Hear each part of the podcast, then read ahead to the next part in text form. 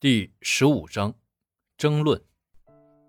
你们啊，先把工作确定下来，再说生孩子，然后才是买房子。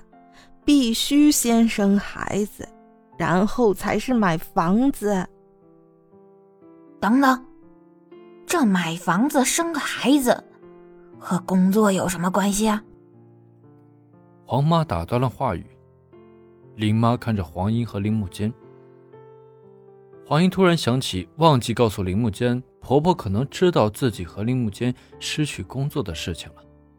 如果是刻意跟踪，那么失业的事情也是一目了然了。如果是偶尔遇到，那就好解释了。林木坚和黄英相顾了一眼，然后也不知道如何开口说话。让黄英和林木坚说。你问问他们。林妈看着黄英和林母坚说道：“你说说，怎么回事？”黄妈看着黄英问道。黄英和林木间对望一眼，都不知道如何开口。大约有几分钟的凝固时间，都没有说话。我，我和木间都失业了。已经失业三周了，你们突然过来，我们害怕你们生气，就撒谎说还有工作，每天出去，其实都是去书店了。哎呀，你这倒霉孩子！失业怕什么呀？再找工作吧，凭着你们两个的工作经验，再找份工作也不难吧？黄爸说道。是的，失业怕什么呀？再找工作呗，有什么大惊小怪的？林爸也附和着。我准备回去，家里也放不下。还有啊，你们准备什么时候生孩子啊？等我这次把房子定下来就生，再不生啊，就来不及了。黄英啊，你说。你们究竟什么时候生孩子？林妈看着黄英，黄英在内心还是感谢婆婆没有把今天看到的事情在父母面前说出来。虽然说自己没有做出格的事情，但是在封建的婆婆眼里，那已经是个不可容忍的错误了。这个，这个需要问你儿子了，林木坚。你说，你说，你们什么打算？什么时候生孩子？我要抱孙子。我是这样想的，我们准备自己开个快餐公司，大约投入十五万。我想自己创业，房子和孩子先往后推一推，一直没和你们商量。创什么业啊？现在还有钱吗？上哪儿搞钱去啊？怎么了？我们怎么越来越听不懂了？是这样的妈？去年我们看着股市行情很好，就想着从股市里边赚点钱，然后就把所有积蓄都投进去了。但是没想到股市突然崩盘了，就剩下了不到一半的钱。啥是股票啊？这崩盘又是啥呀？现在就是钱只剩下一半了，不管是买房子还是开公司都不够了。爸妈，你们不要生气啊，我会想办法的。房子呢，我想着再等等看，看看能否把快餐公司开起来。只要我自己努力，也许可以的。文文，你有多少钱啊？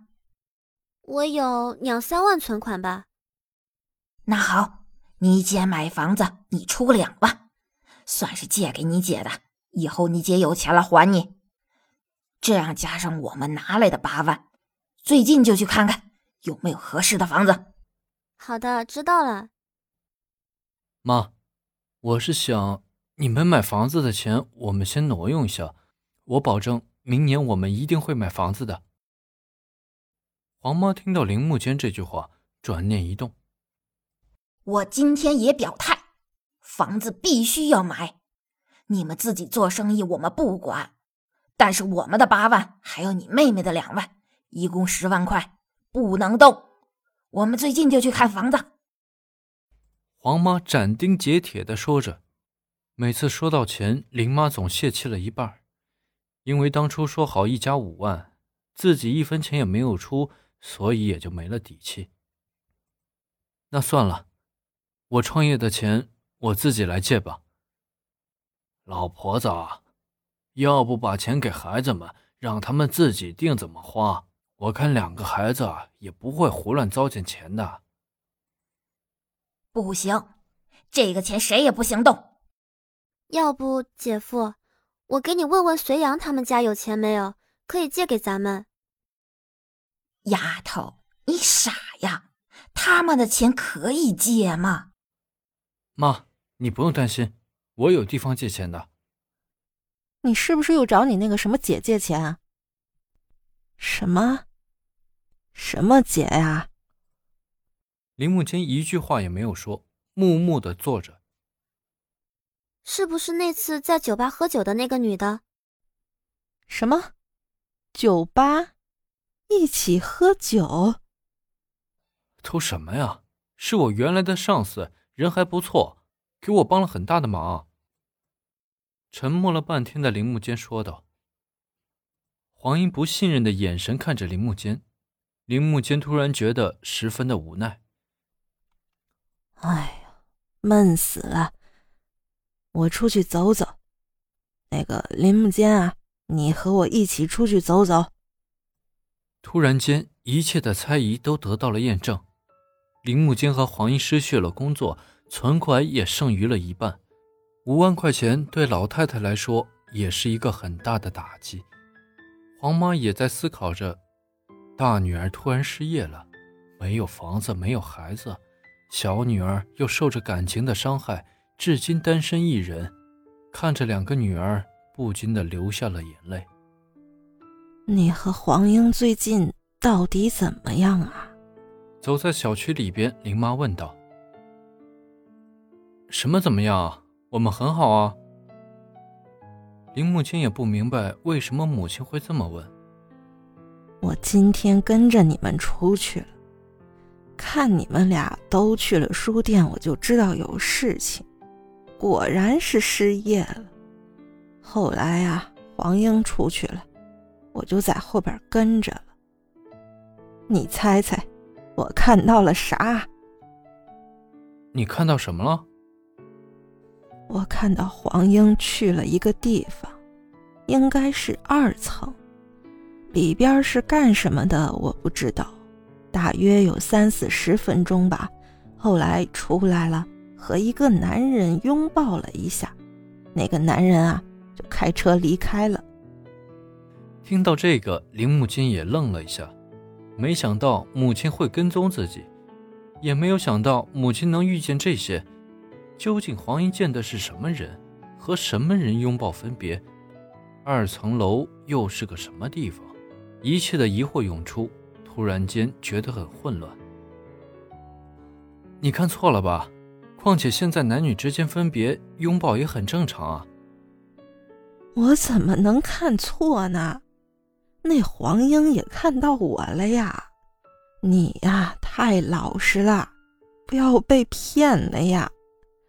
要我说呀，还是先生孩子，有了孩子呀，你们的日子。还能继续过下去。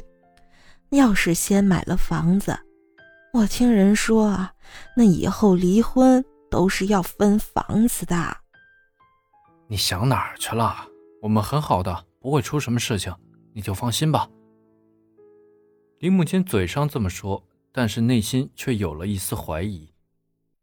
哎呀，你就是不听老人言，吃亏在眼前。你自己好好留点心吧，不要。哎，林妈想说什么，但是也没有说出口。